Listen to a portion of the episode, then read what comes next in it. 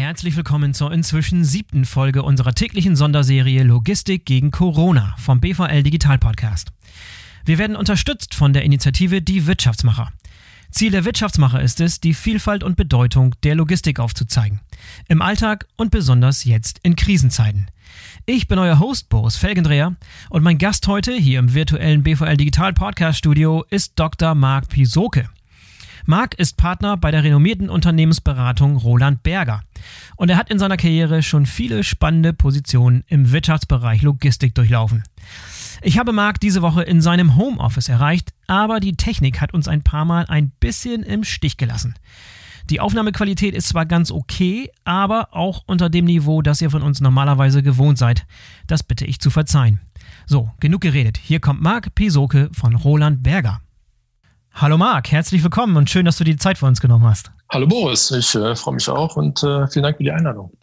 Marc, kannst du dich unseren Zuhörern und Zuhörerinnen äh, einmal kurz vorstellen und dann vielleicht ein paar Worte über Roland Berger sagen und beschreiben, ähm, welche Expertise ihr im Bereich Logistik, Transport und Supply Chain Management mitbringt? Ja, sehr gerne. Also mein Name ist Marc Pisoke. Ich bin Partner im Kompetenzcenter Transportation von Roland Berger und ähm, ja, kümmere mich dort schwerpunktmäßig um die Logistikindustrie im weiteren Sinne. Das heißt, ähm, sämtliche Logistikspieler, vom Kontaktlogistiker, vom Carrier zum Integrator, Freight Forwarding und was es dort so alles gibt, bis hin aber auch zum Thema Express und Paket und Postal. Und ähm, das Thema E-Commerce hat auch noch mit drunter ein, ein Thema, was ja die Logistikindustrie in weiten Teilen beeinflusst. Ich ähm, habe 20 Jahre in Summe in der Logistikindustrie verbracht, zwei Drittel davon in der Industrie, auf Industrieseite selber, äh, mit Stationen unter anderem bei Lufthansa Cargo und Deutsche Post DHL im Konzern und äh, jetzt die letzten Jahre in der Unternehmensberatung äh, bei Roland Berger. Ich kümmere mich dort speziell um Themen wie ähm, das Thema Transformation, äh, digitale Transformation, allgemeine Transformation, was ein sehr wichtiges Thema ist für die Logistikindustrie.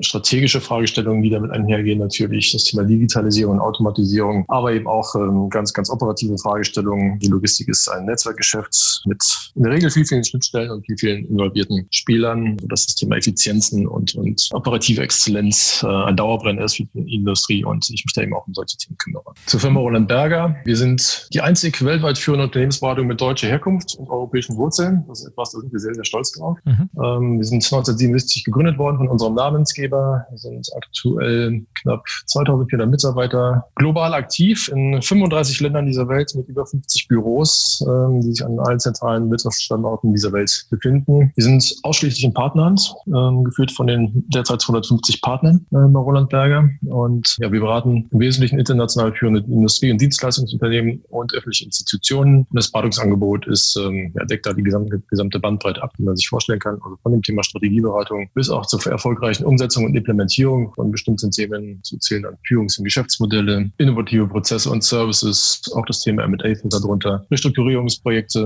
und Reorganisationsprojekte ein großes Thema, das Management von großen Infrastrukturprojekten, Optimierung aller Art, ähm, von dort die volle Bandbreite. Marc, und ich weiß, dass ihr euch bei Roland Berger gerade sehr, sehr intensiv mit dem Thema Corona-Krise beschäftigt.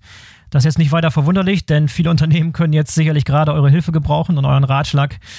Nun kann sich aber nicht jedes Unternehmen eure Beratungsleistungen äh, leisten oder in Anspruch nehmen. Deshalb äh, ist es, glaube ich, sehr hilfreich, wenn du unseren Hörern vielleicht ein paar konkrete Tipps und Handlungsempfehlungen geben kannst heute, wie man sicherstellen kann, dass das eigene Unternehmen diese Krise erfolgreich meistern kann. Lass uns aber mit einer generellen Frage anfangen. Was glaubst du oder was glaubt ihr bei Roland Berger, was die Auswirkungen sind, die die Corona-Krise auf den Wirtschaftsbereich Logistik haben wird? Die Logistik als solche hängt ja sehr, sehr stark am Tropf der gesamten gesamtwirtschaftlichen Entwicklung. Das war schon immer so. Ähm, und, und in dem Moment, wo an bestimmten Stellen, in bestimmten Bereichen Produktionen ausfallen und dementsprechend Lieferketten äh, schwierig werden oder gänzlich zusammenbrechen, ist die Logistik natürlich davon auch unmittelbar betroffen, sodass ähm, dort unmittelbare Implikationen für die gesamte Industrie gegeben sind. Ähm, das muss man ein bisschen differenzieren, je nach Segment auch, wo das tatsächlich stattfindet. ich denke an das Thema Luftfracht. Wir haben momentan eher das Problem oder die Herausforderung, positives Problem, ähm, dass auch die Nachfrage sehr, sehr groß ist. Und kaum bedienbar ist, ähm, weil eben im Bereich Seefracht die, die Kapazitäten weggebrochen sind aufgrund der Produktionsausfälle eben in China. Ähm, Automobillogistiker haben diese Zeiten natürlich ganz besonders zu kämpfen, während Lebensmittellogistiker ähm, wiederum auch da die Herausforderung haben, dort äh, überhaupt der Nachfrage nachkommen zu können. Das ist also ein sehr, sehr differenziertes Bild, was wir dann äh, in Summe haben, wobei aber auch klar ist, dass die Logistik in Summe da natürlich betroffen ist. Wir seitens Roland Berger denken da in verschiedenen Szenarien, was die Corona-Krise angeht. Ich glaube, von dem Thema kurzfristige Erholung kann man sich äh, da getrost verabschieden. Ein drittes mögliches Szenario auf dem anderen Ende der, des Spannungsfeldes wäre eine tiefe Rezession mit, äh, war das drastisch schon Auswirkungen. Da glauben wir momentan nicht dran, sondern wir glauben tatsächlich dann noch an einen sogenannten V-Verlauf, sprich an einen Einbruch der Wirtschaftsleistungen, die wir jetzt tatsächlich auch haben und sehen und, und auch eine Rezession, äh, die wir da sehen werden. Ähm, die Frage ist, wie lang das gehen wird und, und wie dieses V, wie wir das so schön nennen, dann ausgeprägt sein wird und wie tief das geht. Ähm, wir haben da ein, ein Szenario, was äh, über vier Wochen ungefähr geht. Sagen, wenn die Wirtschaftsleistung über vier Wochen eingestellt wird und danach wieder langsam angefahren wird, sehen wir da natürlich gewisse Einschränkungen im, Bruttosozialprodukt der Wirtschaftskraft, werden aber dann Ende Q2, Anfang Q3 dann auch erste Erholungseffekte sehen. Und das ist dann, glaube ich, auch ein Thema, der positive Teil der Botschaft. Ich glaube, die Logistik wird, weil die Erholung dann eintritt, ähm, dann auch in besonderem Maße von profitieren an der Stelle. Sollte die Wirtschaftsentwicklung da für längere oder die, die Wirtschaftstätigkeit für längere Zeit ausbleiben, beispielsweise für zwölf Wochen, was wir da mal unterstellt haben in einem Szenario, wird der Dip da natürlich entsprechend dramatischer mit entsprechenden Auswirkungen und die Erholung dann auch etwas länger auf sich warten lassen, sodass wir da wahrscheinlich über eine Erholung dann erst in Q4 oder Anfang nächsten Jahres dann tatsächlich sprechen. In jedem Falle aber glauben wir an einen solchen Verlauf, mhm. dass sich das auch wieder erholen wird aktuell. Ich glaube, zwei Themen, die man da auch mitnehmen kann aus der, aus der Corona-Krise, äh, was die Logistik betrifft. Ist erstens, wie anfällig äh, die Logistik in Summe dann doch noch ist. Die globalen Lieferketten und, und Supply Chains wenig widerstandsfähig das, ähm, das gesamte System da an, an, vielen Stellen auch war und, und ist, wie man jetzt deutlich sieht. Zum anderen dabei erkennt man auch die Wichtigkeit dieses ähm, äh, Segments ähm, für, für die Weltwirtschaft, für den Wohlstand der Menschen, für das Funktionieren des gesamten Systems. Ja, insofern. Wenn du dir mal ganz konkret die Risiken anschaust, die diese Corona-Krise mit sich bringt, wie würde man die fürs eigene Unternehmen bewerten? Ich weiß, dass ihr da so verschiedene Phasen eines Krisenzyklus unterscheidet. Vielleicht magst du uns die mal ganz kurz erklären. Ja, sehr gerne. Also wir unterscheiden da grundsätzlich drei Phasen, ja, um das auch ein bisschen vereinfacht darzustellen. Also in der ersten Phase, wir nennen das das, das ähm, Herunterfahren oder die Phase, in der es klassischerweise um, das, um die Sicherung des Überlebens des, des Unternehmens geht. Also kurzfristige Maßnahmen, äh, kurzfristige Aktionen, die, die man treffen muss, um da nicht weiter abzurutschen. Darauf folgt dann das Thema Erholung und Hochlauf, äh, was dann auch sozusagen die Vorbereitung schon mit beinhaltet ähm, auf das, was da, was dann eben da kommt. Ne? Auf, wie, wie es dann eben auch dann in dem Hochlauf und, und äh, sobald man das in Anführungsstrichen normale Niveau auch wieder erreicht hat, die Vorbereitung auf diese Phase dann auch mit sich bringt. Und, und dritte Phase ist dann sozusagen die Wiedererlangung der alten Profitabilität oder auch darüber hinaus die, das Bewegen ein, ein mal, vielleicht altes ähm, Zielmodell, Ziel Operating Model oder eben auch in ein neues, ein angepasstes. Ich glaube, ich glaube, dass die Krise auch ähm, dort verschiedenste Auswirkungen haben wird über auf bestimmte Themen, wie man künftig zusammenarbeitet und wie bestimmte oder wie auch Logistik künftig gestrickt sein werden, sodass wir da diese drei Phasen haben. Also das erstens herunterfahren, zweitens Erholung, Hochlauf, drittes Thema eben das Thema Performance-Steigerung, wo es dann darum geht, die alte Profitabilität wiederzuerlangen und äh, idealerweise auch noch zu übertreffen. Gibt es aus deiner Sicht ein paar wichtige Sofortmaßnahmen, die du empfehlen könntest? Ich meine, du kennst dich sehr, sehr gut aus im Wirtschaftsbereich Logistik. Äh, vielleicht ein paar ähm, sofortige Maßnahmen, die man empfehlen könnte, sowohl auf Unternehmensebene als auch auf operativer Ebene. Ja, also da gibt es eine ganze, eine ganze Reihe von, von Maßnahmen. Ich will einfach beispielhaft mal ein paar nennen. Äh, wenn wir das mhm. jetzt mal aus, aus Unternehmenssicht gesamthaft betrachten, bietet sich da an, natürlich erstmal, ja, wir nennen das ein, ein 360-Grad-Checkup zu machen, sprich einfach mal wirklich Transparenz darüber zu kriegen, was für operative und organisatorische Risiken ich denn tatsächlich habe. Ja? An welchen Stellen ist denn klemmt? Was macht meine Nachfrageseite? Was macht meine, meine Angebotsseite? Was macht meine, was machen meine Lieferanten? Operations?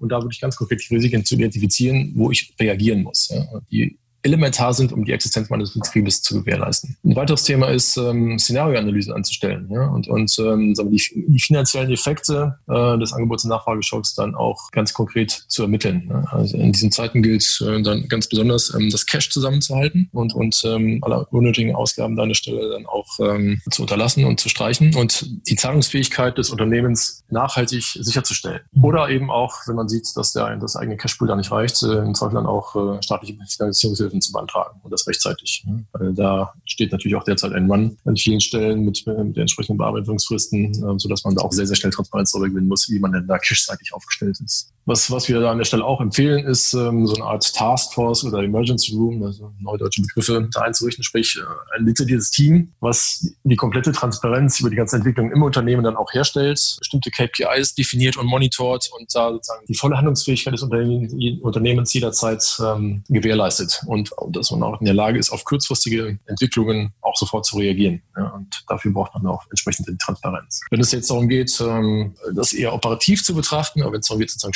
Schutzmaßnahmen für den operativen Betrieb vorzunehmen, dann ist es das allererste Thema Ausgabenstopp. Ja, also die ganzen klassischen Ausgaben, äh, CAPEX, indirekte Kosten, Projektkosten, also alles, was dort nicht wirklich überlebenswichtig ist, an der Stelle einzustellen, um, um da das Cash und die Liquidität des Unternehmens zu sichern. Es gilt darum, ein kontrolliertes äh, Herunterfahren und auch ein abgestimmtes Herunterfahren der eigenen Wertschöpfungskette und der Lieferkette durchzuführen, das aber auch in einer Form zu machen, das war immer mit einem gewissen Augenmaß ja, ähm, und, und das in gewissermaßen einzufrieren, in einem gewissen Standby-Modus zu halten um dann auch bei eintretender Erholung auch schnell wieder reaktionsfähig zu sein und da auch äh, wieder am Start zu sein, wie man so schön sagt. Mhm. Äh, zugleich geht es auch darum, Quick-Wins zu realisieren, die es daraus auch ergeben. Einkaufsseitig beispielsweise. Ja, da gibt es äh, über die Hebelpreise, Mengen kann man gerade einkaufsseitig da eine ganze Menge machen. Ähm, da gibt es auch verschiedene Tools für, wo man da auch wir, kurzfristig Effekte heben kann, die aber auch nachhaltig dann einen Effekt haben. Und als weiteren Punkt äh, sehe ich dann immer sozusagen auch das Thema die Vorbereitung auf die tatsächliche Vorbereitung auf, auf die Zukunft. Aber ich glaube, da kommen wir dann gleich nochmal drauf. Jetzt haben wir vor allem ja auch eine sehr, sehr dynamische Situation, ähm, die sich nahezu tagtäglich ändert. Wie kann man diese Situation am besten im Auge behalten? Ja, das ist, ähm, das ist das, was ich, was ich mit, äh, mit der, der Taskforce äh, umschrieben habe, idealerweise Emergency Room, wie auch immer man das nennen mag. Es braucht also ein dezidiertes Team, eine dezidierte Zentrale, wenn man so möchte, die komplett immer ein Augenmerk darauf hat, was passiert denn da? Ne? Was passiert in meiner, was passiert in meinen Lieferketten? Was passiert in, auf mein, mit meinen Kunden? Was passiert mit meinen Lieferanten? Welche Themen muss ich da jeweils abfedern? Worauf muss ich reagieren? Einfach da die wirklich volle Transparenz zu haben, bestmöglich, um dort auch schnellstmöglich dann äh, Maßnahmen treffen zu können und, und reagieren zu können. Das gilt im Negativen, wenn ich, wenn, wenn ich daraus bestimmte Themen ableiten muss, wie ich muss halt bestimmte ähm, Transportmittel stilllegen oder Trade Lanes aufhören zu bedienen oder ähnliches, weil dort die Nachfrage faktisch nicht mehr da ist. Mhm. Bis hin zu auch zu erkennen, wo reaktivieren sich denn meine Kunden gerade, wo entsteht denn gerade wieder Nachfrage und dass ich dann da auch rechtzeitig wieder in der Lage bin, sozusagen da mein Angebot dementsprechend zu stricken, um das Thema dann auch tatsächlich zu bedienen zu können. Wie viele Leute müssen in so einer Taskforce sein? Welche Hintergründe, welche Funktionsbereiche sollten vertreten sein? Oder kann man das so pauschal nicht sagen? Also das ist schwer pauschal zu sagen. Das ist natürlich auch so ein bisschen abhängig von, von der Unternehmensgröße und wie gr grundsätzlich äh, wir, das, das, Unternehmen als solches gesteuert wird. Das kann man schwer, schwer pauschal beantworten. Aber es bedarf da sicherlich einer Reihe von Experten, die einerseits die makroökonomischen Themen berücksichtigen und die mikroökonomischen Themen, die es auch ergeben und dann die Ableitung auch für, das, für den eigenen Betrieb, äh, für das eigene Unternehmen dann auch ganz konkret herleiten im Bereich Engineering, im Bereich Operations, im Bereich Sales und die ganze Value Chain, ganze Wertschöpfungskette des Unternehmens dann auch berücksichtigt und, und dort auch dezidiert die jeweiligen Maßnahmen dann auch im Blick hat, mögliche Maßnahmen im Blick hat und auch tatsächlich dann umsetzen kann. Mhm, und wenn du jetzt mal ein paar Schritte vorausdenkst, jede Krise, auch diese wird irgendwann mal vorbei sein, wie können Unternehmen sicherstellen, äh, vielleicht auch gestärkt aus dieser Krise hervorzugehen? Ich beschreibe das immer mit, mit dem Thema, ja, mit Augenmaß, Augenmaß in den Maßnahmen. Man muss ähm, dazu sagen, dass, dass die Corona-Krise die Logistikindustrie auch in einer Phase getroffen hat, die per se schon herausfordernd war an vielen Stellen. Ja, das waren jetzt ähm, ein paar gute Jahre, auch getrieben durch das Thema E-Commerce, aber es gibt grundlegende transformative Entwicklungen, die die Industrie betreffen, ne, sei es das Thema Marktkonsolidierung, sei es Disruption durch Digitalisierung, durch Automatisierung, makroökonomische Themen wie auch protektionistische Tendenzen, mancher Länder dieser Welt, die das Thema Logistik als solches dann auch ähm, verändern und nachhaltig verändern werden. Insofern ist es äh, sehr, sehr wichtig, auch frühzeitig äh, sagen diese Themen auch mit, mit weiter im Blick zu haben und, und seine Szenarien, äh, sein Vorgehen auch sozusagen auf diese Welt mit einzustellen und das nicht komplett zu vergessen. Natürlich geht es einerseits darum, sagen wir, den alten Status quo wiederherzustellen ähm, und, und dabei auch entsprechende ähm, Möglichkeiten zu ziehen, sprich, äh, was ich, äh, Verhandlungen mit, mit, mit den Lieferanten zu führen und dort äh, nochmal neue Konditionen zu erzielen. Bestimmte bestimmte Entwicklungsprojekte vielleicht auch tatsächlich vorzuziehen, ne? bestimmte, mhm. bestimmte Instandhaltungsthemen in den Werken oder Sortierzentren vorzuziehen oder ähnliches und das Thema Digitalisierung voranzutreiben. Gleichzeitig muss man sich aber auch darüber Gedanken machen, was das denn langfristig auch für mich konkret heißt in der Zukunft. Ne? Wir werden sehen, dass das ähm, die digitale Arbeit, die wir jetzt hier gerade sehen, ne? warum kann man nicht Backoffice-Funktionen beispielsweise auch viel, viel stärker digital über digitales Workshare betreiben? Warum kann man, äh, die Supply Chains werden sich massiv ändern. Ich glaube, wir werden an vielen Stellen zumindest eine Abkehr sehen von, äh, von diesem sehr, sehr global getriebenen, aber auch leider oftmals auf nur wenige Supplier beschränkt sind oder wenige Regionen beschränkte ähm, Logistikketten sehen, sondern es wird mehr regionaler werden. Ja, es wird flexibler werden. Es wird eine höhere Diversifikation dort auch geben eine deutliche Transparenz, um dort auch sozusagen die eigene Logistik und die eigene Wertschöpfungskette auch deutlich, wie man so schon sagt, resilienter zu machen. Mhm. Ähm, und das ist ein Thema, was insbesondere auch durch das Thema Digitalisierung ermöglicht wird.